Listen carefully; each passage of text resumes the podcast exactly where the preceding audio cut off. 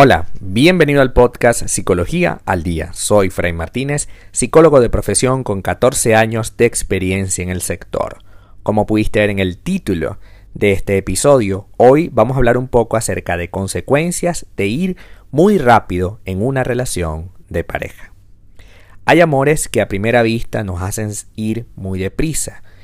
Ahora bien, no es algo bueno quemar etapas muy rápidamente dentro de una relación afectiva. Ir muy rápido en una relación puede suponer en ocasiones precipitarnos al vacío del arrepentimiento, porque a veces sucede que el amor nos cautiva de una manera grande, grandilocuente. La pasión puede llegar a cegarnos y nos arrastra hacia hacer de las emociones anclas que nos llevan en este caso a la deriva y sin rumbo, claro. Siempre hay excepciones, por supuesto. Hay veces que, pues sí, de repente de un día para otro te ves involucrada en una relación de pareja y eso es supremamente bueno. Y es una relación de pareja estable, con una persona maravillosa, pero no siempre pasa de esa manera. La necesidad de quemar etapas en un vínculo afectivo puede hacer, por ejemplo, que una pareja inicie una vida en común a la semana de haberse conocido. También sucede que se decida por un enlace, por formalizar esta relación, por ejemplo, por casarte, a los pocos meses de haber visto a esta persona incluso.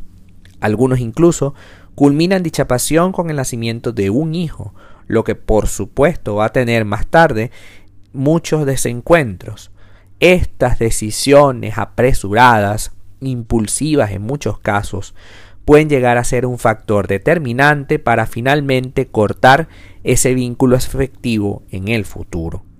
Acertar o errar depende por supuesto de múltiples factores como la edad, la experiencia, la personalidad, las habilidades que tengas y por supuesto la madurez psicológica.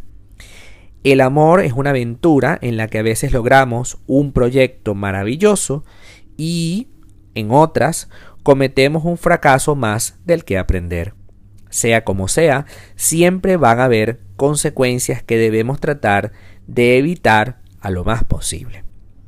Hay un consejo no escrito que nos recuerda que cuando se trata de amor o sexo, cuanto más lento vayamos, mejor. Sin embargo, esto nunca es fácil de recordar en el momento que estamos montados en la situación. La fiebre de estar enamorado nos lleva en ocasiones a saltar el vacío y sin paracaídas, para adelantar etapas sin meditar antes si estamos siendo quizás demasiado impulsivos. El gran índice de rupturas que se ve en la actualidad ese me caso y a los tres meses me divorcio, al, al, año me divorcio, es una consecuencia de este tipo de relaciones en las que iniciamos el proyecto sin saber, sin conocer siquiera a esa persona. Con un par de salidas, un par de quedarte en mi casa el fin de semana, es suficiente para decidir forjar una vida en común para siempre. Resulta que puede resultarnos, no digo que no, pero en la mayoría de los casos esto no es tan presente y generalmente cometemos el error una y otra vez.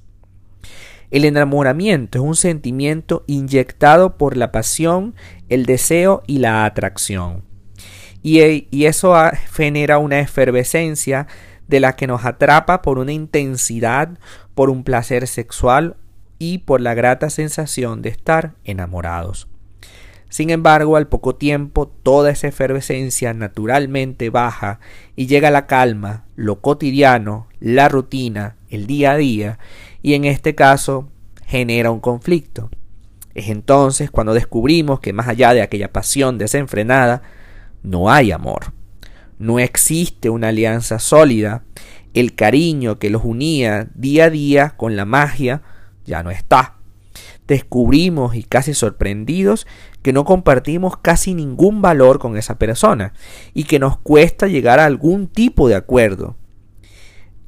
Y, por supuesto, esto nos empieza a hacer la pregunta, ¿con quién demonios estoy compartiendo mi tiempo?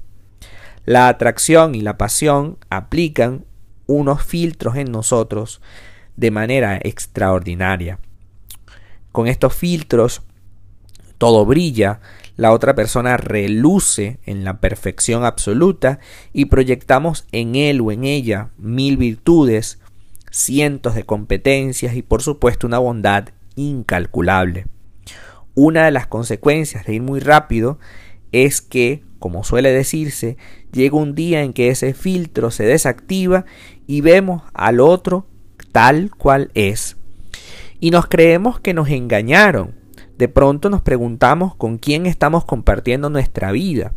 Creemos que esta persona de alguna manera hizo algo malo, ¿no? ¿Por qué nos engañó? ¿Por qué nos mintió? Y resulta que eso fueron mis expectativas las que moldearon, las que pintaron de colores bonitos una realidad que era muy diferente tú delante de esa persona proyectaste muchísima de tus vacíos personales y por supuesto no te diste cuenta que cuando se rasgó ese velo y observamos a la persona tal cual es, no se parece en nada a lo que yo deseaba.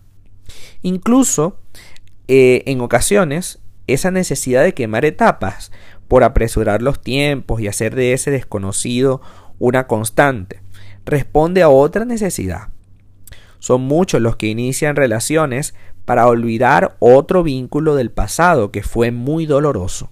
Las relaciones lianas, que es enlazar una pareja con otra, tienen ese componente. Asimismo, hay otro hecho evidente. Ir deprisa provoca que todo sea intenso, que esas emociones sean efervescentes y tapen los dolores del pasado. Y por un tiempo casi resulta lo mejor. Sin embargo, una vez que eso pasa, porque va a pasar, la cotidianidad te hace dar cuenta de que esta persona no te va a salvar del duelo de la anterior, que esta persona no va a borrar lo que tú no has podido trabajar de la relación anterior. Y si tú no has cerrado ese capítulo anterior, no vas a poder abrir este. Así de sencillo. Entonces, no podemos tener esta intensidad solo por la intensidad misma, porque nos convertimos en adictos a la intensidad, adictos a la pasión. Y resulta, como te acabo de mencionar, que la pasión siempre será pasajera. La pasión está allí para iniciar el proyecto, es como el punto de partida, pero el resto de la relación, siempre de los siempre, va a ser ligada a otros intereses. Trabajemos por ir paso a paso en las relaciones, por entender que tenemos una vida en común o no, y que tenemos unos valores en común o no. En función de esos valores en común, es que vamos a decidir si queremos introducirlo más en nuestra vida o no. Hasta acá nuestro episodio del día de hoy. Muchísimas gracias por quedarte aquí hasta el final. Si deseas saber más sobre mi contenido, www.fraymartinez.com. Para consultas online, www.fraymartinez.com. Y también sígueme en mi Instagram, arroba fraymartinez20. Muchísimas gracias y hasta el próximo episodio.